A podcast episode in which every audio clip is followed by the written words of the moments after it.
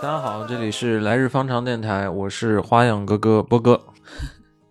大家好，我是大真。大家好，我是我的支持的球队在这周全部惨败的恩佐、侯赛因、阿尔瓦雷兹。我们这一期的节目是一个 callback，聊这个叫计计时七十二小时。嗯，我们上一期节目是在什么时候录的来着？两两三年前。我记得反正是前五期的第某一期，反正是得得有一段时间了，那会儿。对，是特别早期的一期节目嘛。嗯然后刚好这两三年的时间呢，这个计时二七计时七十二小时又又多了很多期嘛。嗯然后平时也是有这个收看的习惯，嗯所以我们这一期呢就跟大家再复盘一下，嗯在这两三里年里面，然后有什么就是我们印象比较深刻的这个计时二计时七十二小时的节目，跟大家分享一下。那可能有我们的一些比较新的听友啊，嗯，啊，可能不太清楚什么是计时七十二小时。台长，你觉得怎么什么是计时二是七十二小时？怎么介绍这个节目？它是这个 NHKG 嗯 NHK 综合频 道，于这个每星期五晚上，嗯，现在的播放时间啊是十点四十五，一般播到十一点十五，就是三十分钟的时间。它这个每次三十分钟是它就固定在一个地点，对然后固定拍摄三天，观天观测这个三天这里面儿，这里面儿在这个地点发生的人情世故，就这么个节目，啊，非常客观的去，就是讲述这三天的故事，就这么一个节目，对它这个主要的概念啊，嗯就叫定点观测。经典观测，然后定点观测观测多久呢？就观测七十二小时，刚好嗯三天的时间。嗯然后去的一些有也有一些就是很平常的地方，嗯我们日常生活都会去到的，嗯像什么便利店啊、超市啊嗯，菜店之类的这对，样，各种花店洗衣房什啊么。的，然后有时候嗯也会去一些就是可能你连日本人可能都很少听说过的一些地方。嗯然后他过，他其实比起说是他拍摄那个地点的话呢，他更多是聚焦哎在去那个地方的人身上的一些故事。嗯觉得他这个节目还挺有魔力的，嗯，就不知道为什么就听着这个概念，感觉应像是一个很平淡的，但嗯经常还是能拍到一些很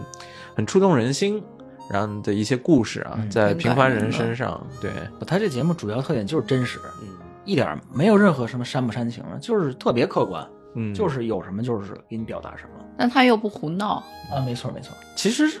有点像现在挺火的那个叫什么越对我药，刚想说他没有越要那么胡闹啊，越要是有点胡闹，我觉得就是老老找那特别就那种怪了，那那那那种怪咖，你知道吗？老去问那个，就感觉计时七十二小时相对来说的话，它就可能就是比较平淡，比起越药的这个风格，嗯但是它就是更接近我们生活的日常吧，嗯就很少有那种类似居高临下呀，嗯或者说是看见一些真的生活中见不到的人。嗯你在计时七十二小时里面，你可能看到的都是一些身边人，嗯感觉每一个人都像是，就像是你早晨上班坐电车，跟你会坐在出现在一个车厢里的那些人。嗯但是你一听他们的这个故事啊，或者他们的经历啊，你又发现啊，每个人都是这么的与众不同。嗯那每个人的经历呢，很多都有一些给我们触动、给我们启动的、启发的地方。嗯所以这个节目就是，嗯，有挺魅奇力妙的嗯的。对， 去年其实是既是七十二小时的十周年，嗯然后去年其实也选出来了计时七十二小时十周年的，他们已经有几百期节目嗯了，从这里面选出来了历史上的观众评选出来的前十啊前十十佳，嗯我看了咱学校那学生聊嗯那个，哦，你知对，道吧那个第几 第八还是第九之类的吧？嗯，他那个第一老是那个破那个自动贩卖机，你记得吗是在那乌个冬青卖乌冬呃面，是在青森还是在哪儿？啊就反正那是个东北那个地方，嗯然下后。大雪了，那不是暴风雪里面的卖的那个那个乌冬吧，啊乌冬的那个自动贩卖，他那个机器嗯都漏汤了，你发现？ 那可真够破的那地方。就是这一期啊，就是其实还让还让人挺意外的。你在想一个自动贩卖机能拍出来什么故事嗯？那、那期确实很好看啊，，对，就是好多我就记得。开着那个下着暴风雪，然后那个爸爸开车带着儿子来，他然那后个吃什么那个热腾腾的那个面，他那个关键，他那个地方嘛，嗯他还不是那种说我在交通干道上，或者是我在那大城 市里，嗯，他那真是那特别偏的那地方，就是你要不不找的话，你你真不知道有还有这么个地方。对，那集反正嗯你都是拍续集了是不是嗯？太火了，那其实《七十二小时》这个节目在 NHK 里面算是人气比较高的一个节目，嗯所以它刚开始那个有了这个概念出来了以后呢，就渐渐变成一个固定节目，所以到现在每年的年末也会有它的这个嗯年末 special，、嗯啊，special 的，就是哎那个可特够劲儿，那都从半夜从早开始放，对一直放放得放到一一个晚上，放一晚上。啊对它一要期把一是年的放一遍是吗？他把一年的观众票选的前十嗯名放一遍，嗯对。啊，那挺够劲儿了。我呃我一般感觉就是他观众票选的前十名跟我心目中的前十名也差不多，差不太多。就是可能大家都是嗯比起来去哪儿，就是那一集里面，哎，说到哪一集里面某个人就印象特别深刻，嗯然后就是你能想到那种很多的故事在里面。嗯你比如说，我不知道台长你看没看过，就是讲他一个在那个海边的敬老院、养老院的那、嗯嗯那一期，嗯那一期也是一个很有名的，嗯不知道有没有进历历史十佳，好像进了。嗯，那一期你看过吗？我没看过。啊、我那我们一块儿看了，那一期特别好看，哦是啊里面就比如说，因为里面都很多都是那种就是独立女性，嗯，然后她们呢就是老了以后自己解决自己的养老，都是去了这种海边的、嗯养老很院很高端的这种那个敬老院养老院嘛。嗯然后你在里面就能看见很多很有个性的对，有一个老 太太，有一个感觉，我记得是凶凶的老太太，但她对临走的时候，她拍摄临走的时候，她还就是特别感觉很高傲的说啊，你们要走了，就是特别 嗯，嗯就是很有个性的老太太，对她们她们就是把自己的个性可以从始至终，就是一辈子都 坚持是啊她 好的酷的 感觉，个性， 对我最近比较有印象的啊，嗯是在北海道那个一村儿里的那个便空宾尼，啊，就 Seiko Mart 嗯啊，还挺大的我也那个没看过我，好久都嗯，没见过 Seiko Mart 了。我说这我得 看看。我说对对当对年上学的时候可没没少去啊。我也记得那其实就他们附近的人就是都很都认识，都是一个村儿的，是不是？他那个 Seiko 嗯 Mart 哼承包下这个店，就是他以以他那个村一所啊去跟那个札幌的本社去谈判啊包下来这么一个那个村里唯一的一个对，就是就是我们这一期节目呢，因为就是毕竟两三年没没录这个主题了啊嘛，嗯就一期一期的来跟大家详细的讲呢，也比较难，嗯所以就我是把各个这这一段时间的节目啊，都给它贴了一个标签，嗯给它分了一下类嘛，嗯然后咱们按照类别，嗯然后给大家梳理一下，哎，都有什么哦让我们有印印象深象刻的深刻节的目是？就比如说有一些节目是跟东京有关的，其实跟东京有关的是最多嗯的。啊那可能一半儿的节目都是在东京的大街小巷拍的，啊嗯有一些是就比如说是那个很日常的，比如说在我记得在台长家附近，在大田区啊有一然后个超便宜 的有一个食对品超市 嗯有一个超便宜的食品超市，像这种很日常的也有。我后来你查了去过 吗？嗯其实我从我们家到那儿之后还挺远的还挺远， 它看着很近啊，嗯嗯但是它就不顾，它就不给你修那个直通线，你得绕好长时间弄。 但是那超市真的那太便宜了，那家超市真的。对，然后好。嗯，比如说东京还有，我记得是在那个月岛，它月岛里面有一个小小的地藏菩萨还是什么的一个，啊就那种嗯土地庙那种啊感觉的，真的特别小的一个神社，可能都算不上神社吧，嗯就是一个神龛那种感觉。啊然后，但是有很多人呢，去就是参拜去参去，就是拜他们住在附近的人，嗯然后会去去拜一下啊，会去在那儿怎么来跟说说心事啊嗯什么的，也是这种感觉。你看了它以后，你能更了立体的了解东京这个城市。嗯，嗯东京真的太大了，就是很多很我我们以为我们了解东京，但看了七十二小时，你会发现，哇，东京有这么多面。 那确实是，哪儿都没去过，确实真是。那比如说东京，这是最多的， 嗯然后还有其他一些标签比较多的有什么？就比如说有怀旧，嗯，跟怀旧有关的其实也特别多。游乐场，对，就是比如说有那种呃营业了几十年，然后突然要那个、嗯那个关闭的营游乐啊我场，记得游乐场、台球厅，嗯还有什么，百货百百货货店商场，百货商有店什么稀有？包括咱刚才那个破贩卖机，那也挺怀旧的。 那那一看那就是好几十年前造的那那贩卖机了。就还有那种那个帕金扣的店啊啊，就是哦弹子机，然后他专门挑那种几十年前流行的，嗯啊然后你看会去看有很多这个上了年纪的人， 他们去那好像也是在，不是在在东京，在东京一个一个挺偏的一个地方，对对对找了一个一个挺破的一个楼里面，嗯摆着一堆那种，对对，对，就是就他们去不是为了赌博，就是单纯啊的回忆一下当年玩的玩的那个你看机现器你看现在那帕金狗人电视广告什么、嗯都是有各种 LED 闪光，哇，他们有的那个拿的那个上面还钉那个铁钉呢，你知 道吗？就是真是挺老的那种啊。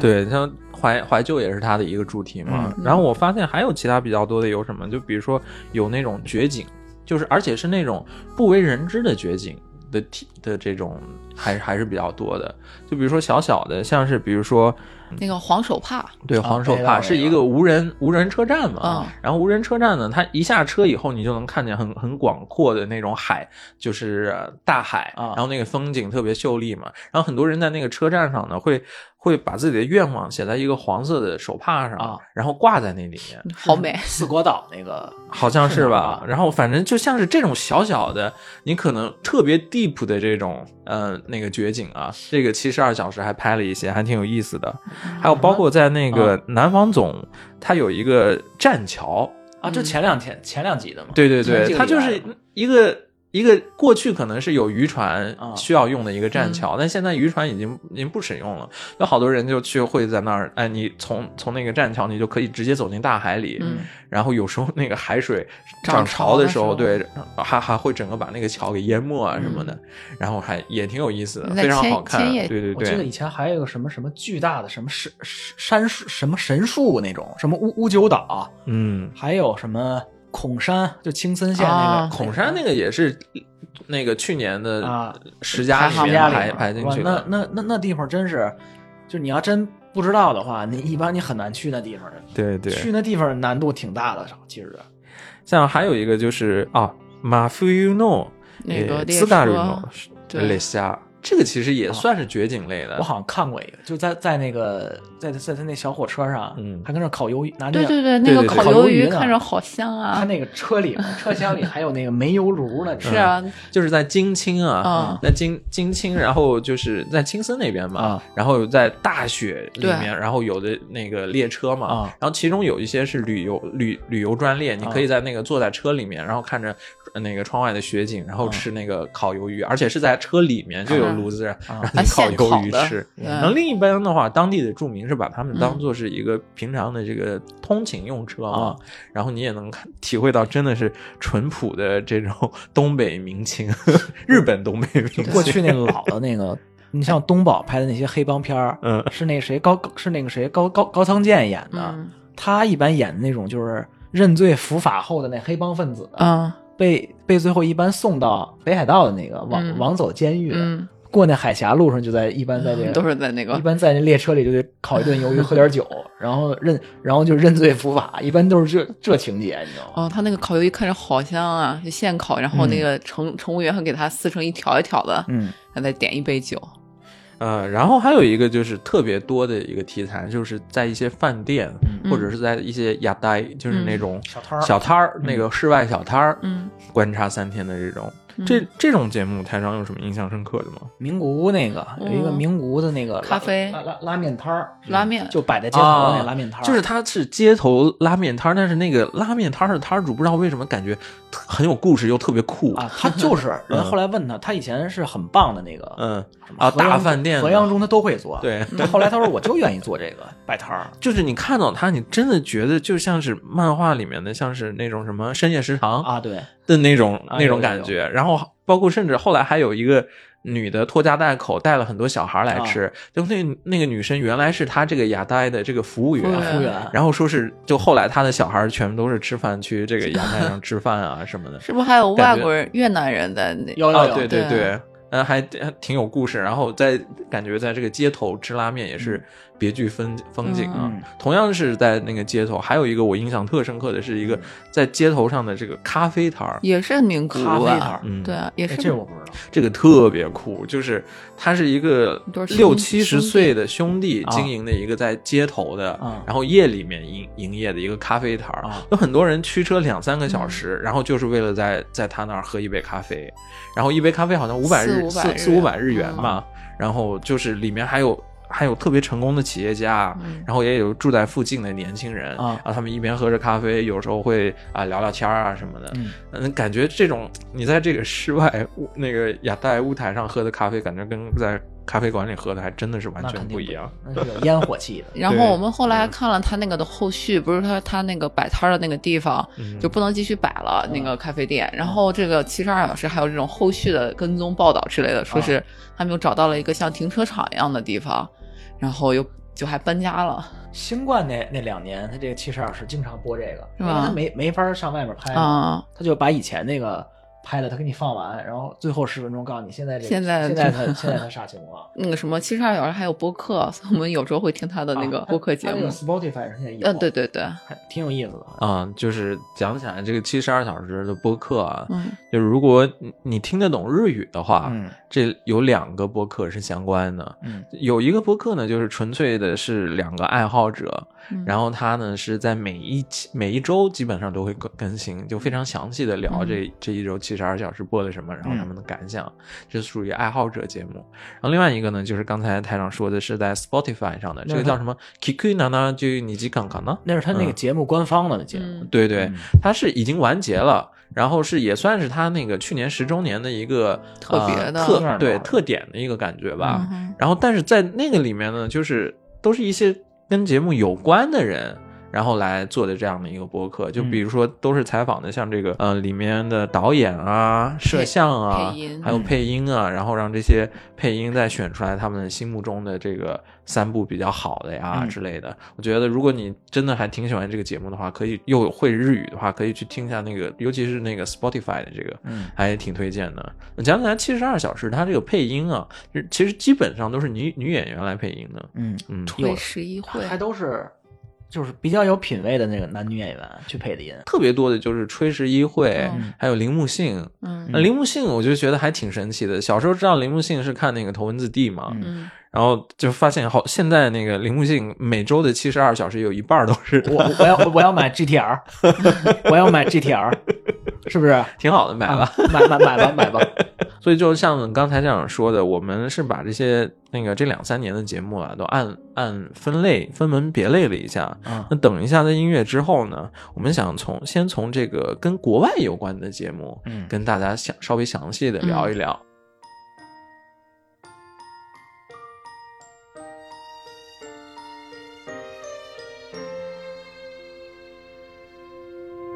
言葉足らずの愛を愛をあなたへ私は決して今を今を憎んではいない歪んだ雲が空を空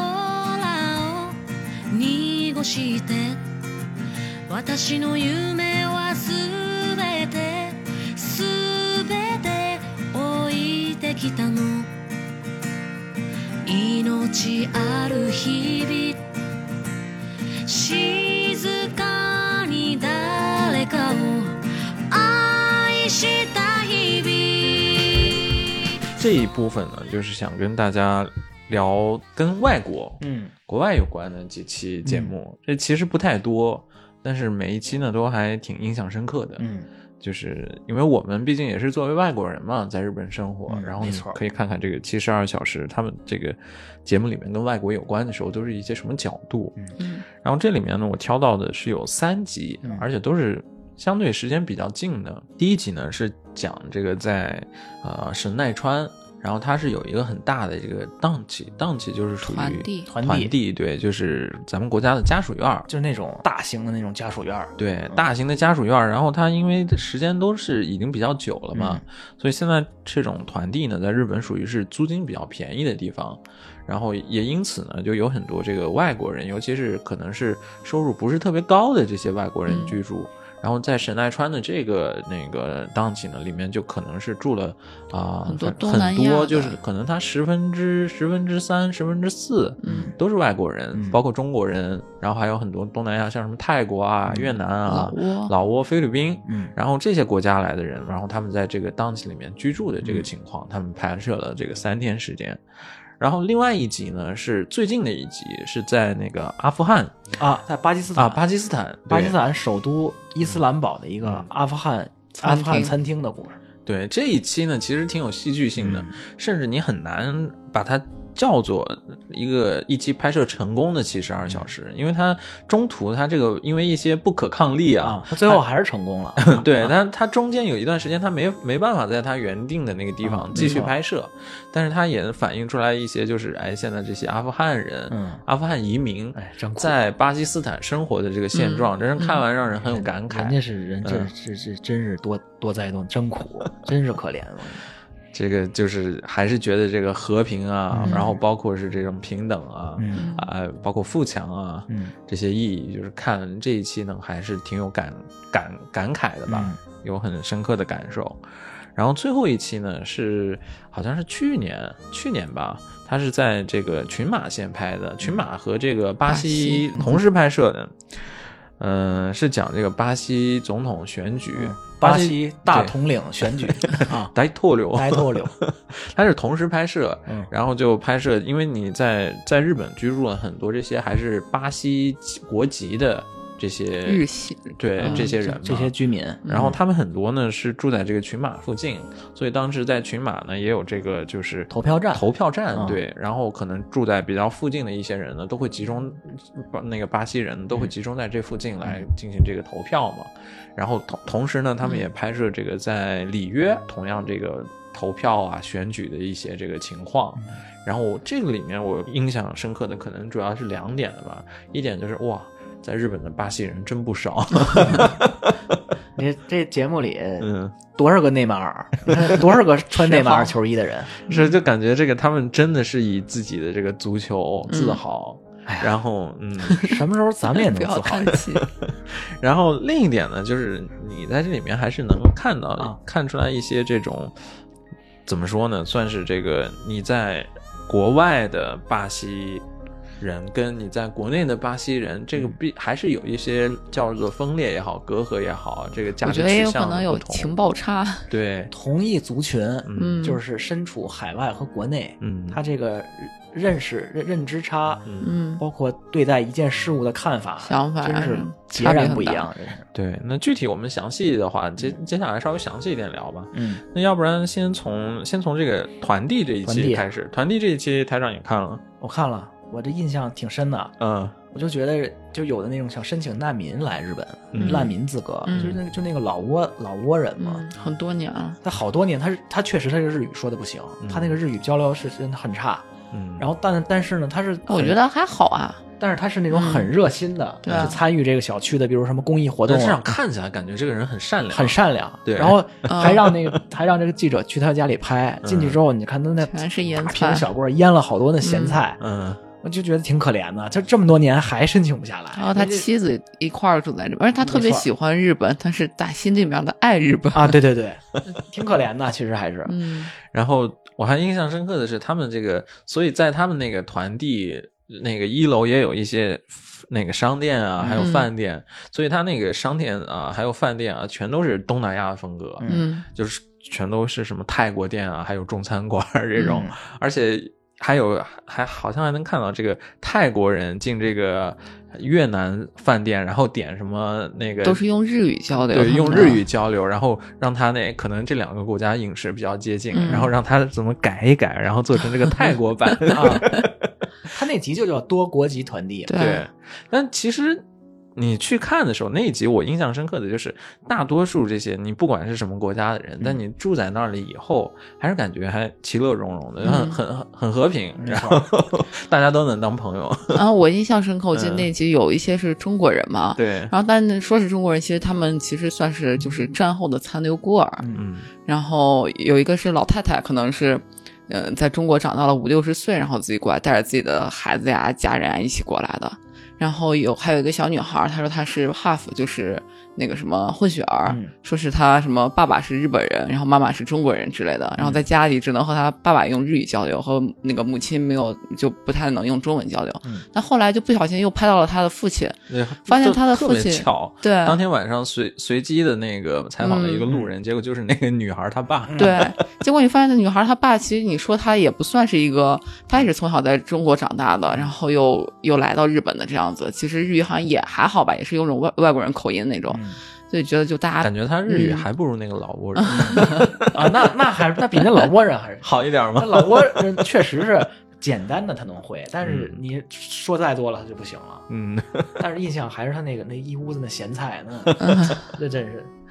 反正就觉得他们背景啊还都还挺复杂的吧。这一期呢，其实我感觉就是比较贴近这个外国移民嗯在东京附近，嗯然后工作生活状态的一个现实的。嗯嗯他们不是那种就是可能做的工作都不是那种啊收入特别高的那种，嗯可能是比较最主流的，可能或者说是呃甚至收入比较低一点的。我记得有一个，就是有一个男士嗯，我忘记他哪个国家了，他说他是新干线的一个工厂的负责人，嗯然后他身边的朋友都是他们就是同乡吧柬，柬埔寨人好像好像是柬埔寨，然后就他的老乡们暂时没有工作了之类之类的。然后他说：“哎呀，我要是就是最近行情也不太好，行情好了我就把你们都找来了，你们稍微等一等之类之类的，就是老乡之间互相帮衬的感 觉。哎，你说到这点儿啊，嗯还一档节目叫《萨拉梅西嗯 NHK 的，啊，那个我也喜欢看。就前两天，就是那个萨拉利芒的诺美西，他们中午就是吃啥就是工作人上班族的午餐，就节目的名字就叫这个，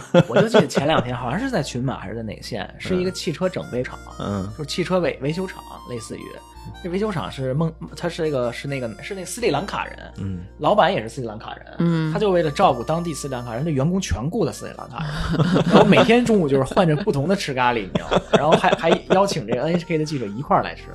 哎，这跟好这个好 呀这嗯跟这个还这跟这个还还真挺像，他的好多员工就是有那种在日本一待待了二十年，嗯日语说的跟日本人没啥区别的，嗯。还有那种就是刚来就基本都不会那那种，讲回刚才那个啊，嗯刚才那个甄姐，她是说看到了一个柬埔寨人，嗯那个人我其实也有印象，我对他什么有印象呢？他是装束，特别他酷。戴了一个牛仔帽，嗯，就是那种，嗯、你在日本很少见有人戴那种牛牛仔帽在大街上的，嗯他戴个牛仔帽蹲在那儿，就跟咱们感觉国内很常见的那种场景，就一群，但是他们是一群中年男人，嗯就蹲在那个墙墙墙根儿那儿，在墙那儿聊角晒太阳晒太阳聊天儿呢。嗯那他那个装扮让我想起什么？就是还有一个去年的一个美国的电视剧嗯叫做《Little America》，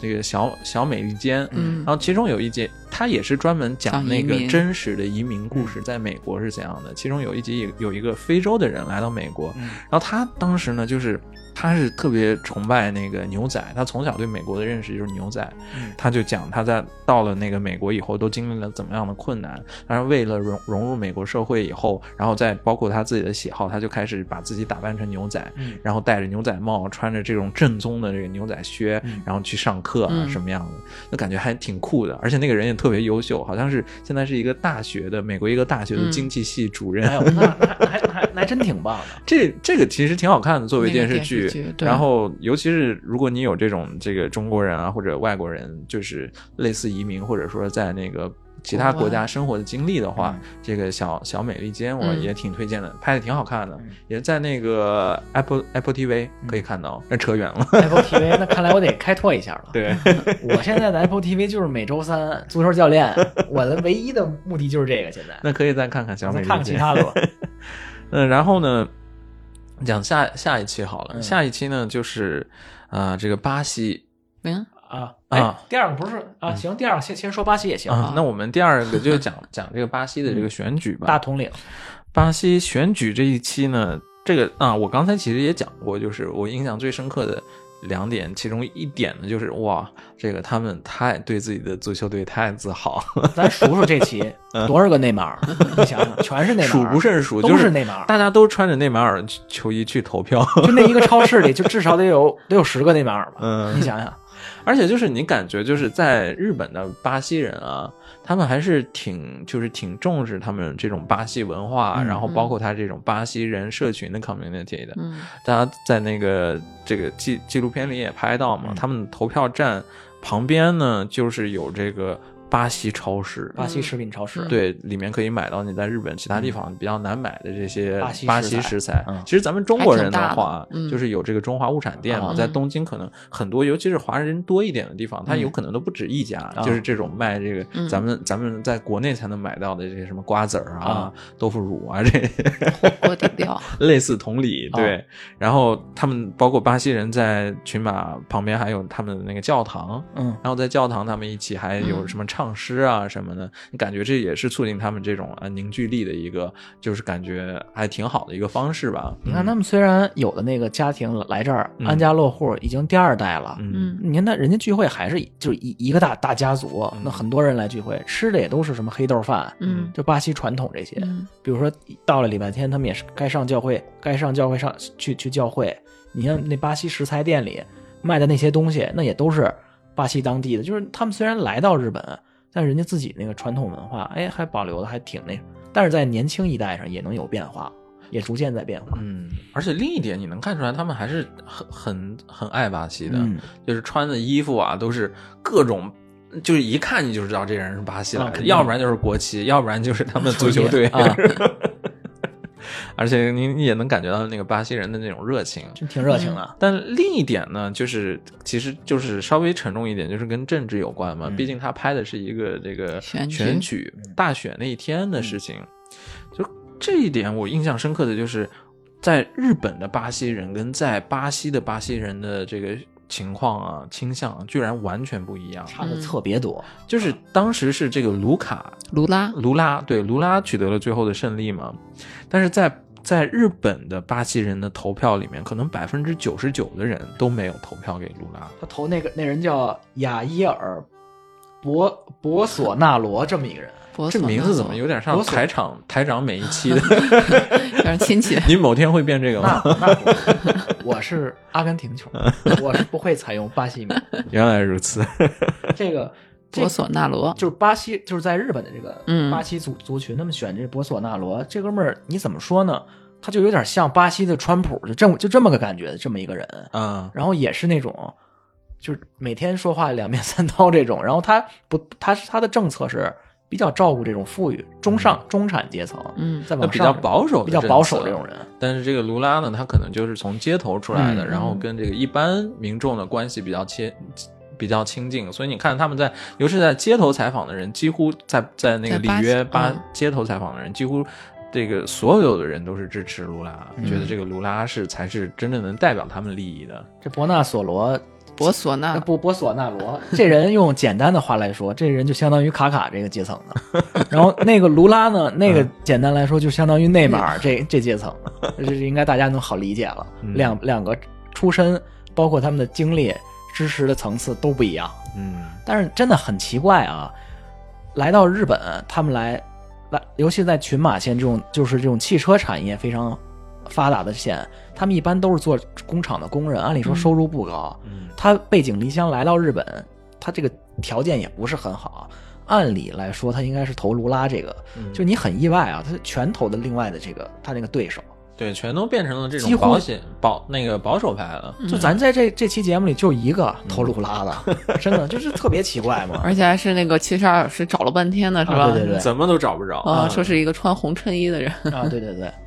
嗯，这个里面我就其实想到了一点，就是觉得你可能啊，大家虽然都是巴西人，或者比如说我们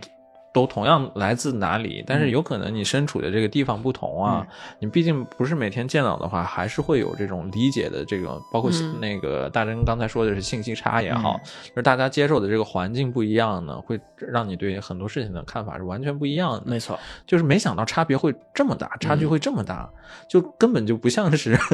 就觉得其实还是还是要多互相理解，多互相沟通嘛，因为它这嗯个差距，你会觉得就。差距大到有可能真的你觉得能不不能不正常啊理解彼 真的是 此彼此的那种，可能你在日本的巴西人跟在在里约的巴西人，真的就是他们在政治这个方面都已经完全没法理解，没法谈了。我觉得就是因为他拍那个在在日本的巴西人的时候，他们所有人都说，只要是那马头马头梅那都，就是只要你是个正常人，啊你是一个正常人的话，你肯定不会选那个卢拉卢嗯 拉。啊对但是你在巴西，人人都选卢拉巴西人人都说他是穷人的穷人，他站在穷人这边，我们一定要选他。你这就很很奇怪了，真的。嗯，嗯，就是所以可能是再这样下去的话，你会觉得这两个组两群人里面这嗯个误解啊，或者相互不能理解的这种情况会越来越加深。嗯所以我就觉得包括我们在作为那个在国外的中国人也好，嗯还是要更多去了解这个当地人的，就是没在国内没的错人的想法，嗯多多沟互通，相理解要，互互相相理理解，解这个很重要的，嗯不要最后变成真的是两群 人了。不要搞，不要搞封闭嘛，就是要多交流，对，嗯，多听我们节目，交流交流。多听我们节目，是不是？多看一点足球这样啊，你你就得得有内马尔这样的包容精神，你才能让这个世界更美好嘛。呃稍微扩展一点讲，就是在那个网飞上啊，嗯然后去年有一个纪录片是讲这个巴西选举的，嗯好像叫什么民主的崩溃还是叫什么，嗯嗯，拍的挺好看的，真的，它很多视角是你觉得一般人很难有这个机会去有这种视角、去这么近距离的观察一个这种政治斗争。嗯我觉得大家如果有有方式有途径的话，可以去找来这部片子看一下，嗯嗯嗯，挺好看的。嗯好，那我们讲最后一部，嗯，最后一部呢，这个就是巴基斯坦，在嗯巴基斯坦首都伊斯兰堡的一个阿富汗餐厅对这一期呢，它其实是完全是不是跟日本没有任何啊，关没系？错，它是在对在巴基斯坦的一个饭店拍摄。嗯那为什么拍摄这个饭店呢？因为这个饭店是一个阿富汗人开的，然后针对阿富汗人的一个饭店。是，然后，而且那条街呢，也都是阿富汗移民、嗯嗯比较住的比较多的一条街。他这个其实这些年新闻你都看到阿富汗这政局特别不稳定嘛，嗯所以好多难民跑到邻国的这个巴基斯坦，嗯然后在伊斯兰堡就形成了那个小阿富汗街嘛，嗯，就那条街上有一个阿富汗餐厅，餐厅来这个餐厅吃饭的人基本上都是阿富汗的难民，嗯最最初都是以难民身份来的啊。嗯吃的什么呢？就是一些手抓饭呀、羊肉串儿之类的。我其实这集最开始我是被他这饭吸引，我也是看着他做太的好真香，吃我跟你了说做的。就是有时候咱们都说这些是新疆料理啊，嗯或者什么。像我从小在青海的话，也是吃羊肉串儿长大的嘛。嗯然后现在渐渐的觉得就，有我我以为这个是青海料理，或者我以为这个新疆料理，那有可能在丝绸绸之路、嗯东亚啊，他们吃的都是这传过来些。中亚、那西这亚些都是这些。对，嗯这些有可能就是丝绸之路料理， 能抓饭也好啊，可能过去羊那肉些串儿也好， 过去那些什么旧奥斯曼帝国的那个、嗯那些地方都有这这这东西，就跟国内的没什么区别，啊看起来。拉条子，就给我印象特别深的就是他们去的时候，那阿富汗人很热情的，嗯邀请记者说你要不要吃一口，嗯我喂你一口，啊嗯喂，真的喂了，真就喂他吃。然后然后拍着拍着呢，这阿富汗人挺热情，主动接受采访。嗯拍到一半的时候，这个店主就、嗯就赶紧跟他们那个翻译说说你跟那些 A K 的人说、嗯不许拍了， 嗯说这没什么原因，就是不许拍。嗯然后他们就没没办法，就只能去那条街上去拍其他阿富汗的人。嗯啊，后来店主又找来他，又解啊释了一下嘛。其实我也特别理解，啊因为毕竟你你这个现在这个情况这么复杂，啊嗯然后如果因为这个有什么不好的影响，这个责任也不是他那个店主能担当得起的嘛。对，他就怕你嗯这节目播出去之后，嗯你万一这些难民啊，申都知道申请不了，啊都都逃到我这儿来了。那万一影响他们申请，嗯一个这个，还一个是我印象在那个店里吃饭的就就一对儿一一一对儿那个阿富汗人，嗯两个两两两两个男男性啊，嗯他是阿富汗国内那少数民族，嗯他也是难民嗯来来的这个巴基斯坦，有一个有一个人本来他是那个。那个巴士司机在那个机场去迎接巴士、嗯巴士那个司机，嗯他后来他这个他得了这青光眼了，啊，就没法儿，他必须得辞掉这个工作。然后他说，但是我必须得活下来。嗯他说我我就没办法。然后每次他要坐十几个小时的车去巴基斯坦另外一个城市去治他青光眼，嗯在这个在这种治疗的情况下，还得再继续去找工作，谋生嘛，嗯就真苦。然后他们平常现在也没有收入，就只能说天天自己做饭，然后偶尔想解解馋，来这个店里还吃不起抓饭，只能点几个羊羊肉串儿吃。你看真可怜，真的是。就看这个节目的时候，就让我有一个很印象很深刻的，嗯就是觉得，就是他们生活的确实太艰辛了，就是让人真的很感慨，嗯就是，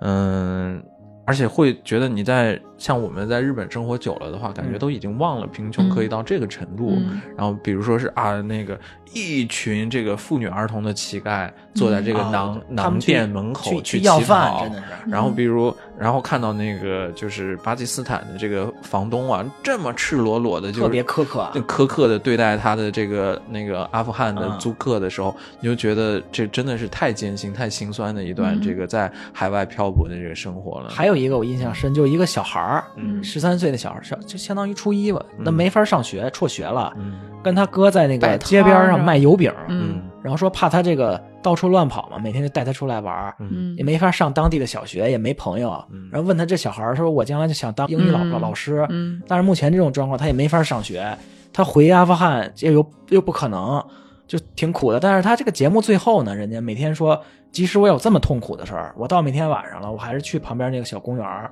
踢球踢球。他那个算个球场，但是实际上是很破的，那里都是垃圾，嗯尘土飞扬，啊尘土飞扬，嗯没有灯光，就靠着路边儿那个路、路灯去。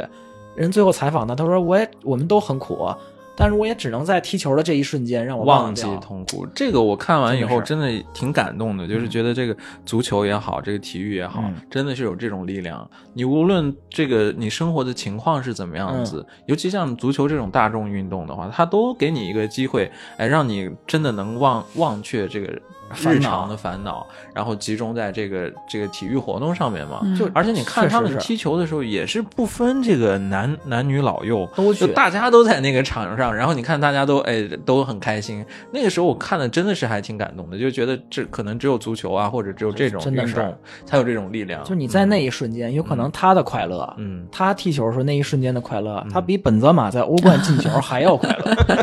真的，嗯还还真没 准真儿。没准 儿，真的。嗯，比喻好，那嗯 台长这这段话说的精 彩。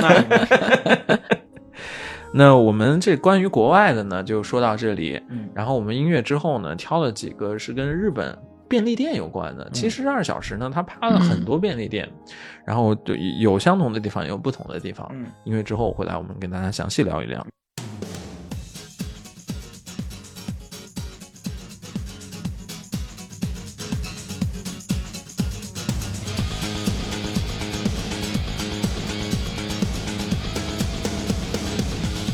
この世であなたの愛を手に入れるもの」「踊るライト見つめて忘れない」「ああ謎が解けてゆく」「君はまだ疑うことなく」「友達と呼べた日々過ごし」「今もずっと涙嗯，好，我们回来啊。是这一部分呢，是想跟大家就是挑出来的这个几个，他们都是聊那个便利店，对，便利店，便利店，那印象深刻的有几集，就有一个是专门拍那个渔夫，嗯然后他们的便利店，嗯然后还有呢，就是接下来我们也要聊的嘛，医院的，在对在医院里，他这个其实拍了两集，两集呢都拍得非常成功，嗯然后其中有一期呢是比较早的，一四年拍嗯的，那个他也是预入选了去年的那个十十部最佳里面嗯其中之一，嗯然后还有一个是去年拍的，去年拍的那一部呢，好像也是当年的就是那个观众票选的十佳里面排名第一位。那好像就是去年，还去年就是一年前差不多，对挺对新对的还，。还是在新冠期间拍的嘛。嗯关于便利店的话呢，还能想到的有他在那个欧达伊巴在台场，啊，然后漫展那是吧对漫展，对，在漫展，他是刚好是那个漫展开始的那几天里面，他们还在那个漫漫展门口的那嗯那个个罗森便利店的那个情况，嗯，那个也 好客那那个，个是特别有冲击感的一个，对，挺挺奇怪惊的。呆了。那关于便利店还有其他的吗？你不说当的时那北海道的北海道那 Seiko Mart，啊，对，还是最近的一期，最啊近最近的最，近的一期，它是在北海道呢一个比较偏远的渔村附近，嗯， 然后呢，它是有一个还挺大的一个北海道当地品牌的一 Sekomart 个对便利店。然后，那我们详细就接下来就详细聊一聊吧，啊就从北海道这个开始说起。那北海道的话呢，其实我们三个都是从札幌北北海道札幌，然后来到东京的嘛。嗯，那札幌跟东京区别的主要区别之一就是便利店不一样， Seiko Mart 真比这个东京 这有炸个鸡店要好吃，我跟你说，就是对 s e k o m a t o 它是这个北海道本地品牌的啊一个便利店，啊嗯然后是那个红色的这个标志嘛。橘 红橘色的对，你在日本的其他地方你都看不见的，只有在几北乎海是道在有。而且它这个便利店有一个点什么好呢？它二十四小时，嗯它你说它你要点便当，你要点炸鸡，它给你现做，嗯，这个就很厉害了，而且它炸鸡超好吃。好吃，还还不贵这家 店，我关键它不印象贵深刻的就是我原来在札幌上学的时候，啊，那个宿舍对面就有一个 s e k o m a t o 嘛啊，真的是每天晚上都要过去，然后嗯买个炸鸡。我我的感觉啊， 嗯在在札幌、罗罗森、罗松，包括 Family Mart，它的那个店铺的那频率嗯真没有 Seiko Mart 高，我都没怎么见过 Family Mart，全家很 少。很少。嗯 Seiko Mart 真的，我感觉就一定程度上可能比这个 Seven Eleven 可能还多，你知道吗？那我们讲回就是他拍的那个渔村附近的那个、嗯那个便利店，嗯他那个便利店呢，其实背景还感觉挺坎坷，也挺能代表现在日本地方的现状的。嗯是说他那个渔村本来有一个商店，嗯，但是最后他那个商店破产了以倒后闭呢，了。他们那个村子里面连一个商店都没有，嗯，所以是他们那个村的村政府嗯主动去找和那这个札幌对的本部这对跟这个 Seiko Mart 的人主动去要求他们开一开一家家店这家那个便利店开在他们村旁边，嗯所以他那个 Seiko Mart 就开在他们那个村一所，就是村政府的旁边。嗯旁边 儿，就等于说很很在日本很少见是，就是就是这种地方政府，嗯他去营主动招商他是一主个动便利店主，动招商营营营业一个就是就购物购物地点，嗯这就很那，但是呢很有意思，就是这个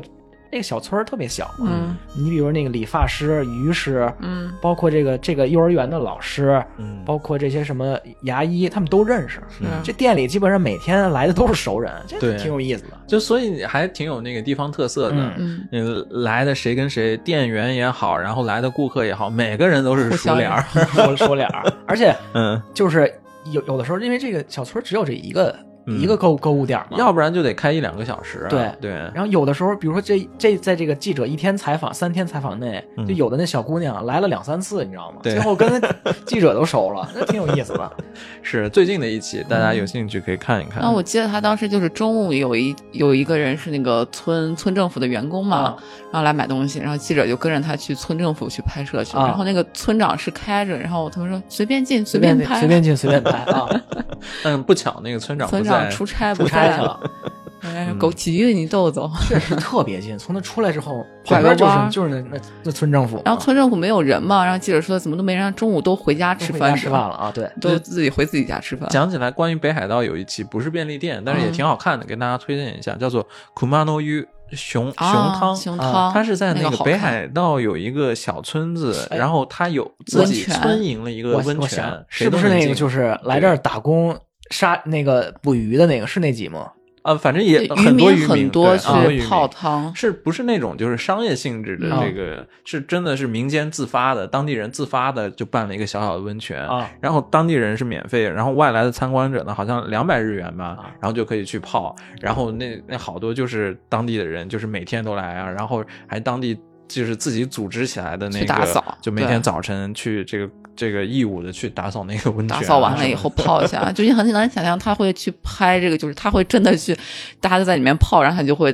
扛着摄像机进去拍，然后拍女汤的时候，嗯然后就全都是老太太们嘛，还跟那个摄像摄影的那个小女生说，你要不要进来一起一起泡呀之类之类的，特别好玩。就所以那个女女编导好像是嗯。就当天泡了两次，就是拍的时候人人 人家那些老奶奶就会要求说，我们这个都得赤诚相见，你你你你你怎么不进来呢？所以那个女编导也进去了两次然后第二天，那个老太太给她带了一串儿那个小西红柿来，说我们嗯家自己那个什么种的西红柿专门给你带来的，特别有意思。，北海道真是一嗯特别有民雄，特别有人情味儿的对地方。嗯，那我们接着讲，那接接着讲讲这个就是在医院的便利店好了啊。那医院的便利店呢，就是我感觉这两期的话，你与其说是讲便利店，不如说是讲通过便利店来观察在医院这样一个地方，嗯通过这一个角度来观察医院，嗯包包括患者也好啊，医生也好啊，嗯，就感觉这两期还是真的是看完还挺挺感慨的，嗯然后印象也挺深刻的。印象深刻之一呢，就是觉得哎呀，这个不论国界，这个医生都好忙啊，嗯就在日本的这个，你也能看到，就是尤其是二二零一四年拍的那一期，你嗯能看到那些医生真的是，就是每天感觉都是在被催着的这种生活，就是好像出来那个来来便利店买个五分钟买个便当的时间都很紧张，然后随时就有可能被一个电话叫回去，接着要处理什么你呃病情啊什么的，嗯你看这医生，无论他是主治医师，嗯或者他是那种研修医，嗯就我刚毕业，医学院毕业，我来嗯我来就是医院的新人嗯，都特别累。你看那也，你看如果是在集中诊疗室，嗯他比如一直在盯着一直在盯病人这种医生，嗯那真的是没时间，就也就是来便利店买个饭买个水，马上回去。就三天之内他是不能回家的，你知道吗？嗯，这个首先是，然后他那个研修医那些学生，他来到这儿之后，那相当于就相当于一个职场的新人，上面主治医师让你干什么就得干什么，天天跟着。他也是来便利店，就是能自己能自己放松放松。每天到到点儿之后，到了我休息时间，就买几个关东煮，买买几个藕藕蛋，这就算自己就是很放松的时候了。吃完这几个藕蛋之后，又到进科室的时间了，继续连轴转，印象挺深的。那个一四年的那一部里面啊，嗯就有一个女的是好像这个妇产科的一个女医生，嗯她就是她当时应该是毕业没多久，然后来工作嘛，嗯然后就是好三像十岁，对三十岁左右，然后你看。她拍到了她两三次，然后都第在一喝次红牛对第一次的话，她一个人是在那儿，好像喝完一瓶红牛又喝了一瓶红牛，嗯，然后第二次拍到她，她还是这个 状态，但第三次嗯他要回家的时候是买了几瓶水，买了几瓶水，然后就感哎嗯这觉边不用喝真的红牛就看起来整个人都很疲劳，嗯然后就从从医院出去的时候，但是他他说的那个话，嗯我觉得说的非常精彩，嗯就是就记者问他你这个这么累，压力这这么大，你之前有没有想过之类的？然后他说，这个他这个压压力确实大，但是为什么压力大呢？是因为他们这个嗯那个阿斯卡蒂鲁莫诺瓦欧莫斯基就是他处理的这些，就是他经手的这个东西太珍贵了，嗯所以他压力大。就是他的责任太重大了。嗯责任太重大了，是是生命嗯对跟生命有关的嘛。嗯感觉这个话真的说的是非常精彩，也能感觉到他这个是就是非常敬业的。 但是这个另外一句话我也很印 象深刻，嗯他就说嗯，就虽然我很辛苦，但是还是谈到信，就是很乐在其嗯中，是因为他们科室是在唯一的能说一句恭喜你的科室， 对， 我没得偷那夜的，我现在住那地方旁边就有那综合医院，昭和大学附近嘛。嗯就每天我去晚上遛弯儿的时候，我就能看见，经常有穿着护士服或者那个研修医的衣服的小年轻儿，嗯就去就去便利店买东西，买东西旁边包括旁边儿它有好多那种，比如小食堂，就是那种居酒屋，人明确写着可以穿白大褂进来，可以穿医生服装，可以穿医生服装进来。那旁边甚至还有什么东西专门卖那个医生白大褂定制白大褂的那个专门店啊，挺有意思的。你去那旁边那个 Family Mart，包括医院里边那个便利店，你去看看，有卖什么？有卖拖鞋的，就医生用的那种拖鞋，嗯，还有卖换洗的衣物、背心儿、裤衩儿，还有什么卖卖那个医学医学院学生用那个加病历的那个病历本儿。哎，你这这这跟这真是跟一般的便利店就真不一样，而且这。嗯而且医院里的便利店，你观察一下，一般是没有卖酒类的。啊是嗯我就觉得，嗯就是那种大医院啊，然后然后他拍了这集的这个便利店什么的，你就会觉得，就我们可能生活在就是医院以外的世界，生活在普通的世界里面，嗯但是对于住院的人来说，然后包括一些医生天天围在那个地方转，就是可能那个地方是便利店是他们唯一的一个稍微能放松一点的地方，啊就在很那重要的一个对那个地方嗯小世界里面的唯一的一个好像、好像能和外界稍微有点接触的地方的感觉。我觉得是既对于医生也对于病人来说，唯一能让他们放松的地儿，可能就这便利店。就所以你在那儿能看到，就是感觉跟一般逛便利店感觉不一样的一些画面，就好像我就记得有个患者，然后他是在那个。那个医院的便利店里面，他在挑那种就是各种在医院住院里服嗯穿的住院服嘛。然后他说他都买了十套 了，就因为一个他阿姨对对嗯他可能平时喜欢逛街，啊然后这个住院期间也没法逛街，他就啊天天来买一套这个各种花纹各的种住各样院的服住院服。嗯，那是那关于患者印象深刻的，我就是有去年有一期啊，嗯那去年那一期我有一个小孩儿，我印象特别深刻。嗯他是跟我们年龄可能差不多，然后他是骑摩托车的时候啊出事故，我记得那个那个真的特坐着感慨，坐着轮椅嗯坐着呢轮椅，然后他说着说着就是没想到就就还动感情，就嗯还哭了。然后他说他当时呢就是出了事故以后，结果后来后面呢就来了一个医生，嗯啊然后他当时他说是骨头都已经露出来了嘛，啊然后来了一个医生，立马帮他那个什么现场急救，然后又把他送到医院来了。然后他说这个想起来非常感激，特别想跟那个医生说一声谢谢。后来他现在都是康复期间要要用轮椅嘛，嗯然后他就说他这个现在才发现，就是原来他可能遇到这些行动不方便啊，或者说有嗯身体上有问题、有有有这个残疾的人，然后呢，可能都是非常虚伪，对他们有有有一种很表面的关心。然后嗯他说他自己真正的这个换成了就就现在坐轮椅的这个角度以后，他、嗯他才发现就哎，到底比如说你这个电梯的按钮你按得到按不到啊，嗯或者说各种什么关门开关的地方你够得到够不到啊，这种他才真的他才切实体会到需要这种设身处地的，嗯就是替别人考虑的这种。嗯这是事情的重要性。你嗯看到的世界都不一样了。就是你感觉那个人，他通过这一个事情，给他一个很很重要的启示。嗯，就一方面，他知道了医生有多崇高，嗯然后另一方面，他知道，哎，这个世界上原来是关心人或者说是帮助别人是需要这个样子的，嗯就觉得这还真的是一个怎么说呢？意哈纳西就是还挺好的，挺好的一个故事吧，嗯感觉给我们大家也都有一种嗯呃启发吧。 呃，反正就其实去那个去年嘛，这两年吧，我在国内的时候嗯也有很多时间是待在医院的。嗯我这段时间感感受也是觉得这个，包括护士也好，医生也好，嗯真的平时没有接触的时候不知道，但是接触了以后觉得哇，真的还是很忙挺挺就是崇挺敬高佩的，嗯对对，挺。嗯，反正我我挺尊敬的，嗯大大多数医生护士吧， 嗯嗯，对他们致敬。 便利店我还有一个就是这个跟一般漫便利展店嗯漫对展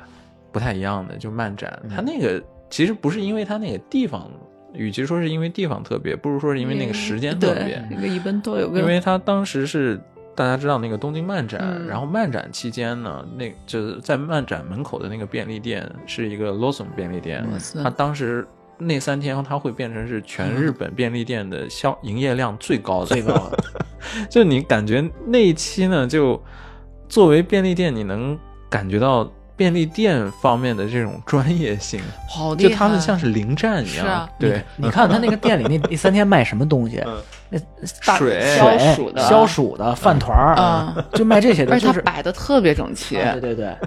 而且他们就是为了迎接这个漫展的到来啊，还要在他们这种前便利店是直营找店嘛，对找还得精英得对对找他们集团里的精 英，然后都是那种精英提前一天去上货，然后当天知道怎么卖、怎么卖、嗯对怎么效率好之类的，嗯你就感觉他那个便利店在那三天就换化化身成了一种像是一种军事设施啊那种对感觉就就像就像那个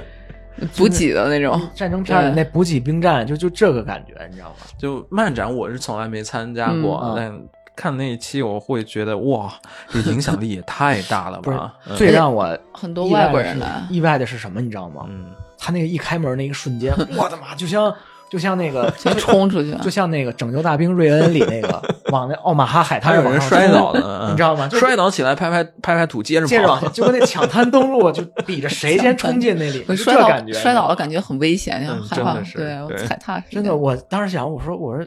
这汤姆汉克斯当年拍这片儿也就这劲头了吧？我说这这么大劲头啊！我说但他拍中间就是不只是不仅仅是光参参加这些漫展的人，还有在附近工作的人嘛。然后那个人一个就是像是老大爷一样的人就说，我不知道他们在干什么，但是这几天就对我来说就特别的，恐怕这人哦、啊就就是就特别的那个什么，让我觉得很烦恼呀、嗯 为难是啊，这么多人，好烦呐、这是状况外的。对，没错儿， 这个我，但是觉得这也是 NHK 拍这个高明之处。嗯嗯就他，你一方面是对漫展的一种狂热，但另一方面是普通在人普通人看来的话，哇，这是一个什么世界？啊 那种 那那这确实是。 嗯，然后另一方面也确实觉得这个这个动漫啊，嗯作为一影响个力文太大化了是是啊好多外国人对有也会丹麦也会参人对参与对，嗯，对他们会有 cosplay 嘛？我印象特别深刻，就是有一个大叔，还是胡子拉，也不算大叔，年轻人，但他有胡子嘛，嗯金发的那个外国人，然后换了一身女装了以后，一个邪魅的笑容，真是惊到了我。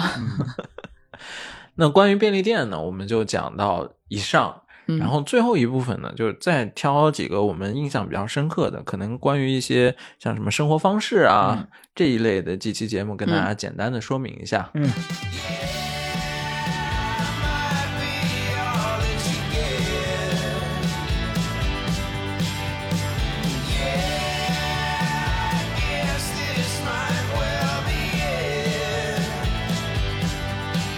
If you slow down for a second, take your time. You know I'm yours if you remember that you're mine. And when everybody's telling me I have no time, I prove 'em wrong.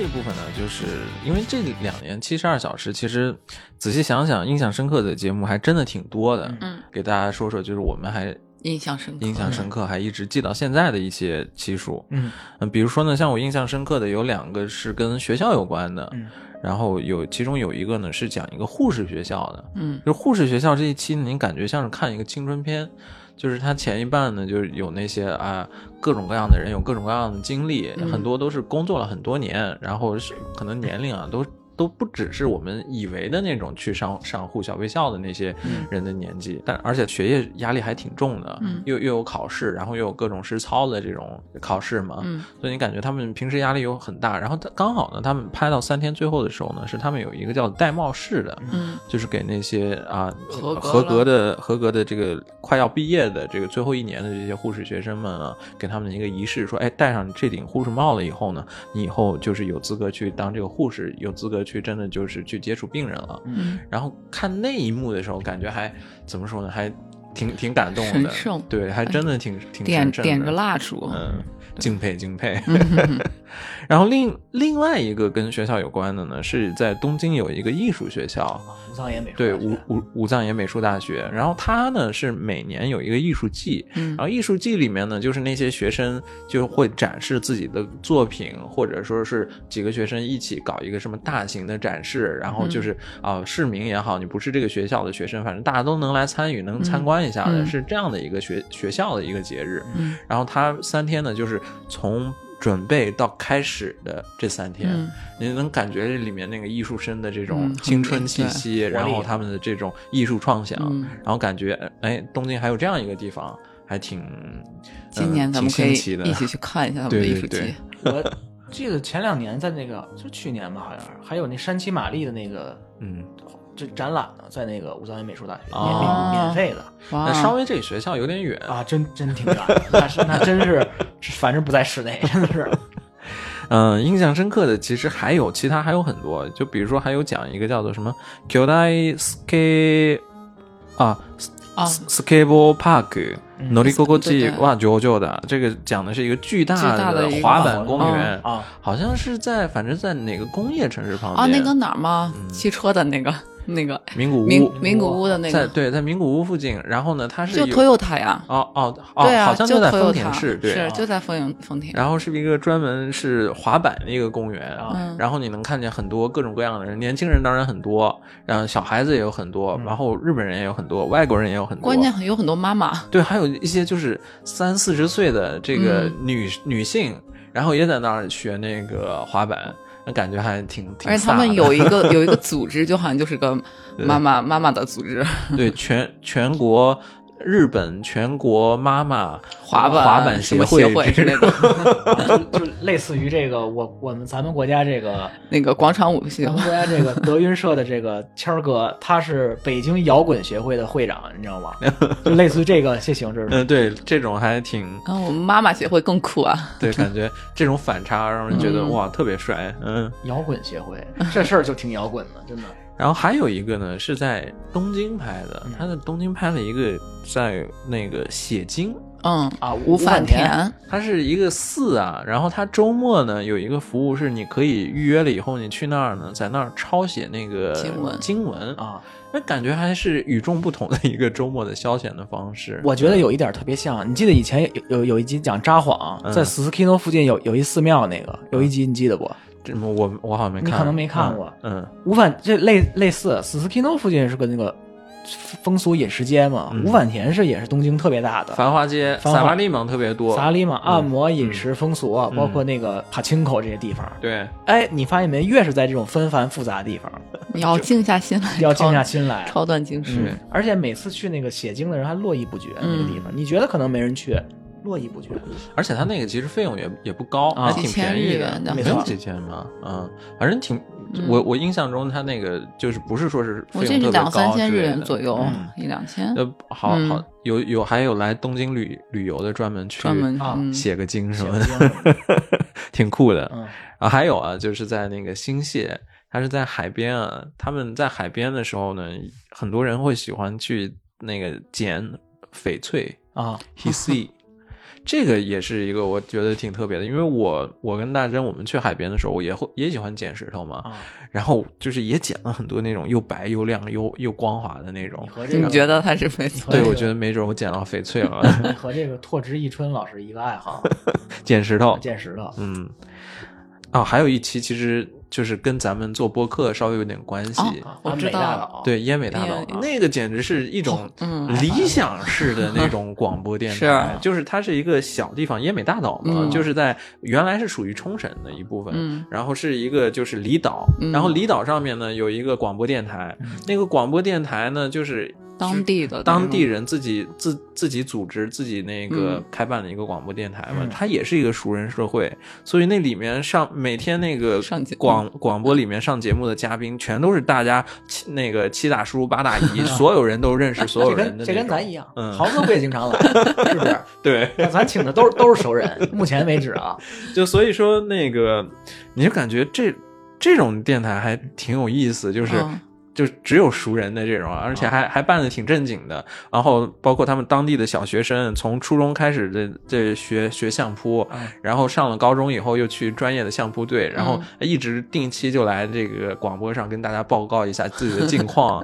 然后他们还有一个节目是采访这个从奄美大岛出生，然后在嗯现在在日本各地工作的人，这种哦就感觉真的是通过一个广播的这种形式，嗯把整个地方的这个人都的凝聚啊，团结在一起。嗯，还就是感觉这种这是个电波的魅力啊，嗯他们还有一个节目不是说方言的嘛，嗯就是下有一群老爷爷老奶奶、啊，对，方教言大节家目。那个奄美大岛方言也不算是教，就是他们是拿方言去聊天啊，去谈话，根本听不 但我懂。估计除了当地人，应该真是听不懂了。对。嗯，啊这一期节目其实还真真的挺有意思的，这也就是前嗯前两前几个前几个月的节目了。特对，别不新是的啊对，嗯挺挺新的，挺新的，我我说我说一个啊，嗯就是去年，它是二零二二年的时候播的一期节目，是在那二零二二年八月二十六号，嗯，是在那个横滨站附近的一个脱毛诊诊所，啊脱毛诊所， 脱毛诊就是除毛诊所嘛，对，除毛诊所，它那个面向的是什么呢？男性，嗯，哎，男性脱毛诊所，一般太咱怪了一，般咱们在车内你看的那个广告都是女性全身脱毛，是吧？嗯，你知道我为什么对这个 感兴趣吗？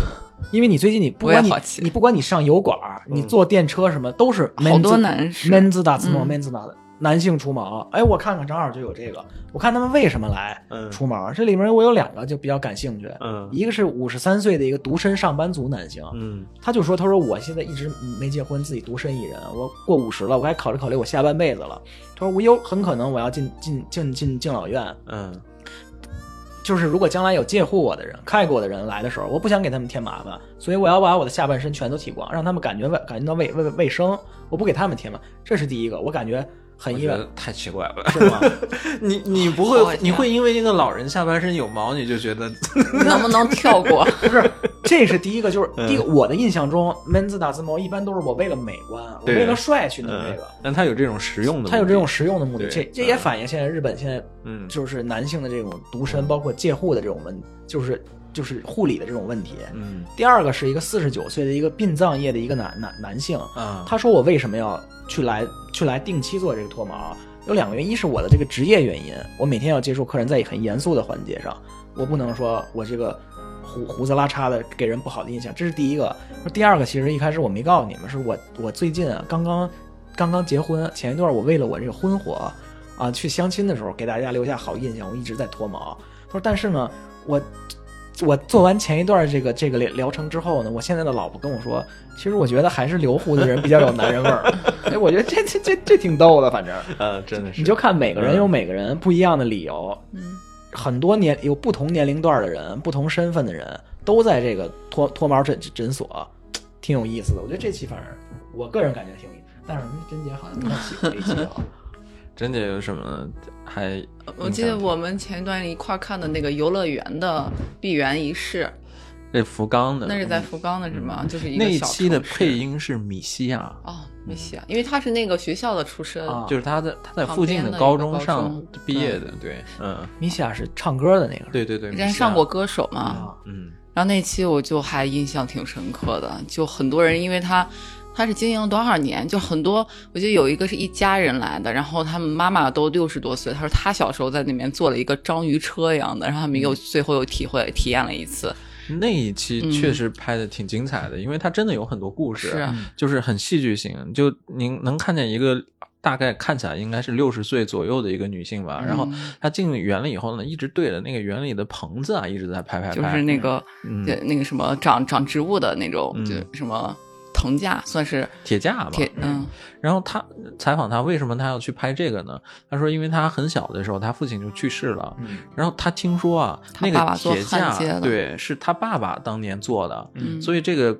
那个公园要闭园呢，他他在想这个他他作为他父亲的这个嗯纪念嘛，然后他就来专门把这些那个铁架给拍下来。嗯然后还有就是还有园长的夫人之类的，以前以前的这个园的园长已经去世了，然后他的太太坐着轮椅过来，然后最后有一个纪念啊之类的。就是想起来游乐园这种地方啊，嗯还是挺挺独特的，嗯因为它是一个跟家人，啊，尤其一家人在一起嗯回忆快乐的记忆是有关的一个地方。嗯所以，一个游乐园闭园的时候，经常会有出现这种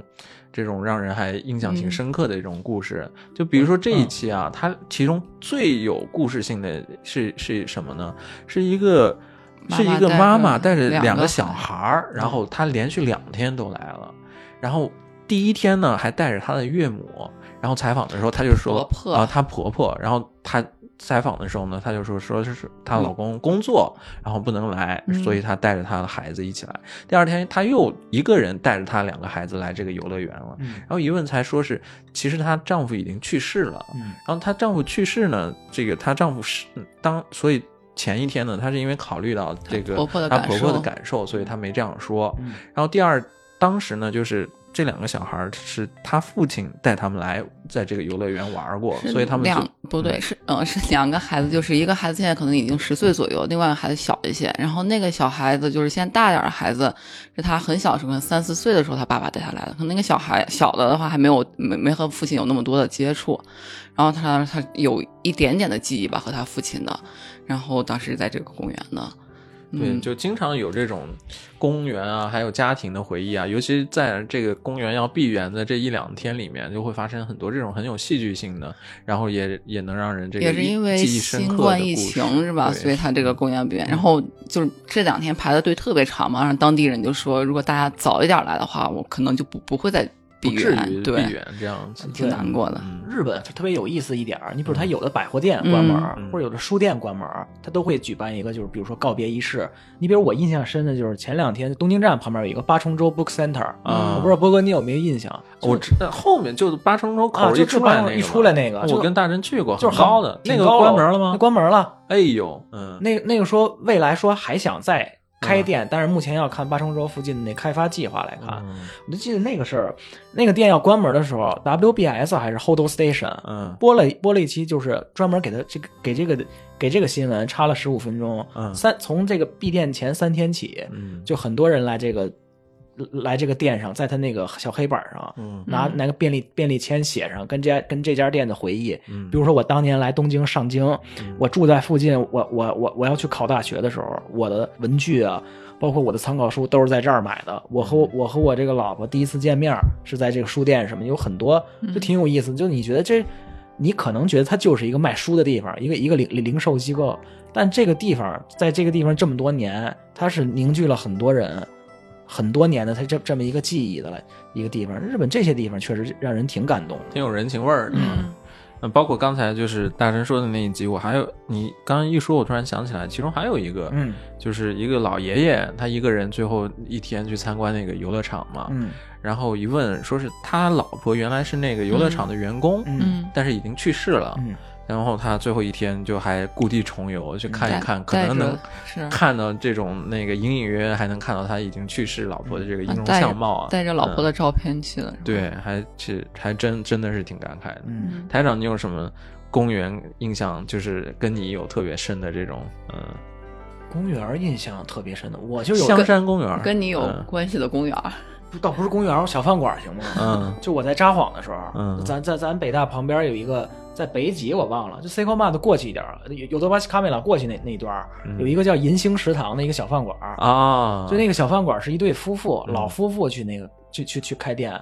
我在那儿，我老吃那韭菜炒猪肝儿定时，那个嗯店特别便宜，然后量特别大，你知道吧？我经常去那家儿，然后那那家店里漫画还特别多啊我就一边吃一边看，一边吃一边看。但是我我我是去年我又在看我那个我在看我那个塔贝洛谷的时候，我登录过的、去过这些这些饭店，嗯我突然发现这家店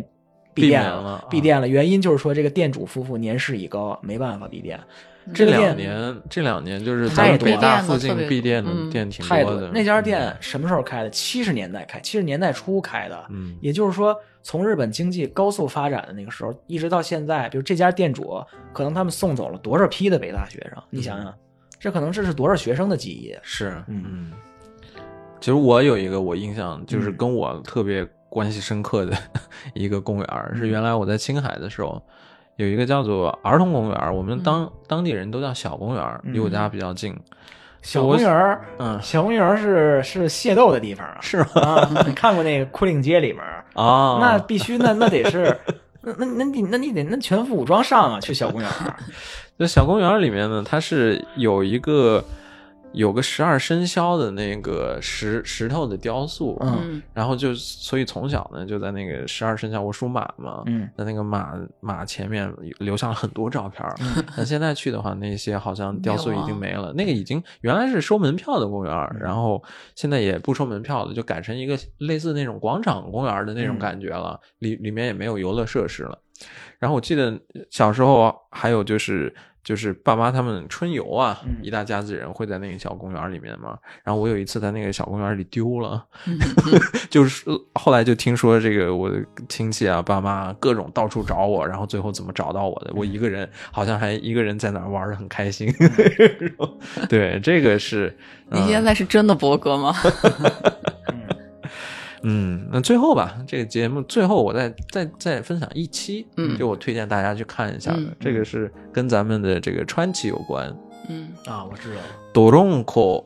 Park 野孩子公园儿，野孩子公那园、个好泥孩子公园嗯那集真的很好看。是啊它是在这个川崎啊，有这么一个公园儿，它是专门针对儿童的。嗯但它呢，不是那种日本你常见的那种，哎呀，整整齐齐、漂漂亮亮，嗯特别安一看就特别安全的那种嗯公园儿。它这个这个公园儿里面呢，就是所有的这个游乐的设施啊，全都是小孩子自己动手造的。嗯 然后呢，就是你看，就是那些小孩子在那个公园儿里面，真的就可以就玩疯了，玩野了。就你看他那个小孩儿，嗯，他那个浑身沾的从泥从头到脚，那脸都是很就都是下都是雨泥天我的跟时你候说啊，真的就是泥孩儿、泥孩子。他那嗯个下雨天那那大泥水坑就往里跳，他那是 有一个那个什么，就是滑梯嘛，他嗯从滑梯滑下来以后就是个泥 坑，然后就掉进去了。就往里那么 弄，真的，那那孩子玩的真高那兴有还有家长跟着一块儿跳，啊！对对对，但是就是觉得在东京这种地方，或者东京圈儿这种地方，嗯能有这样的公园儿还挺珍贵的。但就是嗯他我觉得他背景有一个也挺难过的故事，就是日本不是有一些学校里面嗯会有以及妹的现象嘛，霸凌现象，然后就有一些孩子不愿意去学校，就没嗯有地方去，他们就会去到那个公园。那公园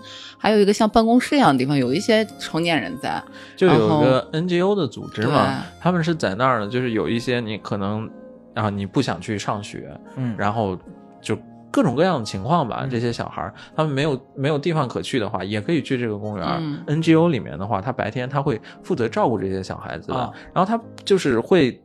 会，你比如说你这个小孩子你喜欢学编程，好，嗯那我就教你用电编脑程。对哦或者你喜欢运动，那你就可以在那儿运动；啊或者你喜欢动手，你也可以有也也有人就是啊，呃有个那老爷爷在老那老爷爷在那儿公益的、嗯自愿的教那些小孩儿做木工啊嗯什么的，你觉得也挺好的，就是至少有一个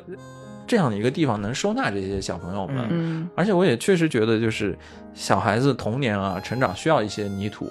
就是啊对你、嗯这种东西你在东京其他地方很难很难没错找到的。就所以我觉得看那一期的话，会有一种还挺嗯就挺惊讶的，这果然是川崎的这种感 觉，好像川崎整个好嗯东京唯一一个这种类型的公园儿，就是纯粹给小孩子玩的，然后这种感觉野公稍微园有点乌托邦的这 种对这种公园儿，嗯嗯，大家也可以川崎就这还推是荐一下还是快乐实在吧。 我这有时候早上早起嘛，我看着那个嗯日本那个新闻，就是嗯早早间新闻节嗯目，有个那小姑娘嗯就每天去各种那种平民饭店早上吃饭， 嗯，他反正去的川崎的那饭店都是那种大众，比如说饺子、拉面、定时。嗯前两天有一个让我印象很深，就一般你你会卖那种便当啊，他在那个川崎大川崎大师附近卖那个一 kilo 便当，哇就这个一盒是一哦嗯一千克的，就是就是那那便当，那里面有好多炸鸡、k o l o k 嗯然后什么特汉别巴布这些东西，加在一块儿卖多少钱？卖八百五十二日元，就哇哦人家都说超乎想象的便宜。然后这个店从早上五点钟开门，一开门就是全是排队的，然后很多人很多。因为川崎本地很多制造业嘛，工厂的人，他说我今天我就买这一个就够了。然后那个人家问他那个老板说：“你这么做生意你不亏吗？”然后他说：“他说我知道亏啊，他说但是我能让我我的开店的目的就是想让大家吃饱，川崎就是这样的地方啊。”哎，我觉得这这这真挺有意思这的。都是慈善组织， 欢迎没听错听我们之前跟川崎有关的节目。没错，有两期那我们这一期呢，差不多就讲啊，到还有一个最后最后最后一个、啊你讲那个猫四。啊，那个在辅辅警警的那嗯个，就给大家推荐一下怎么说就可以，因为现在猫咖不是很很流行嘛。然后我觉得还有有一个寺里面全都是收养的小猫咪，然后他是因为之前的那个寺的住持特别喜欢猫，然后那个猫就在他那个寺的庭院里面呀，包括他的那个主主堂呀之类的，就到处瞎窜，而且他们也不怕人，因为人太多了。所以在辅警的一个寺，大家可以搜一下，可能嗯应该也还蛮容易找到的。嗯，那个寺里面绣的那个菩萨像，带带猫挂， 菩萨像怀里面抱抱了一着个只猫。很搞笑。 对，嗯，反正那讲也讲不尽了，但是嗯跟大家这样分类的稍微梳理了一下，我们印象深刻的这一段时间的即时七十二小时的节目，然后还是如果大家对日本感兴趣的话，欢迎收看。收看的方式的话呢，就是那你在日本的话就看 NHK 就好了。 NHK 或者是嗯现在 Amazon 上有那个 NHK On Demand，的对那个 NHK 那频道你自己开一个，嗯每月多少钱？五百日元好像，嗯，反正还行吧，还行我跟台长都开了，反嗯正那频道，但是那频道那个做 的吧，挺过分的。嗯你你基本上你想看的节目，他都不让你看， 啊七十二小时能看，七十二小时嗯可以。嗯，而且不带字幕是吧？嗯就日然后文字幕也不带，对，国内的话好像听说有一些视频号可以频号看微看博这啊个不是对微信上面的有，可那台大长家经可以稍常分微享。稍微嗯搜一下，嗯，然后看的时候呢，如果感兴趣的话，也可以像我们这样，就分门别类的看一看，就哎嗯按一个主题看一下。毕竟它这个节目从一三呃一四年开始，然后到现在也十十年十一年了嘛，嗯确确实也特别多。你按照一个主类的话，一个分类来看的话，也能看到这这一段时就间。从现在开始看就好，日本的也变化不用看太久了嘛。我都觉得像 N 其实七十二小时这种节目嗯，都算 NHK 的这种王牌定番类的节目对，嗯就类似于每年陈年剧、大河剧，你每年你每一礼拜都有这个嗯，现在都基本我觉得形成一个都惯例了，这样。而且它是社会的各个角落都会拍到，所嗯以真的是，比如说你是学社会学的，我觉得没准也会给你一些启发。很多嗯东西你是、你你不知道这个社会上会有这样一个角落的，我觉得这是最真实的日本，嗯，真的真是真实。推荐给大家。嗯那我们下期再见，拜拜。拜拜拜。拜。嗯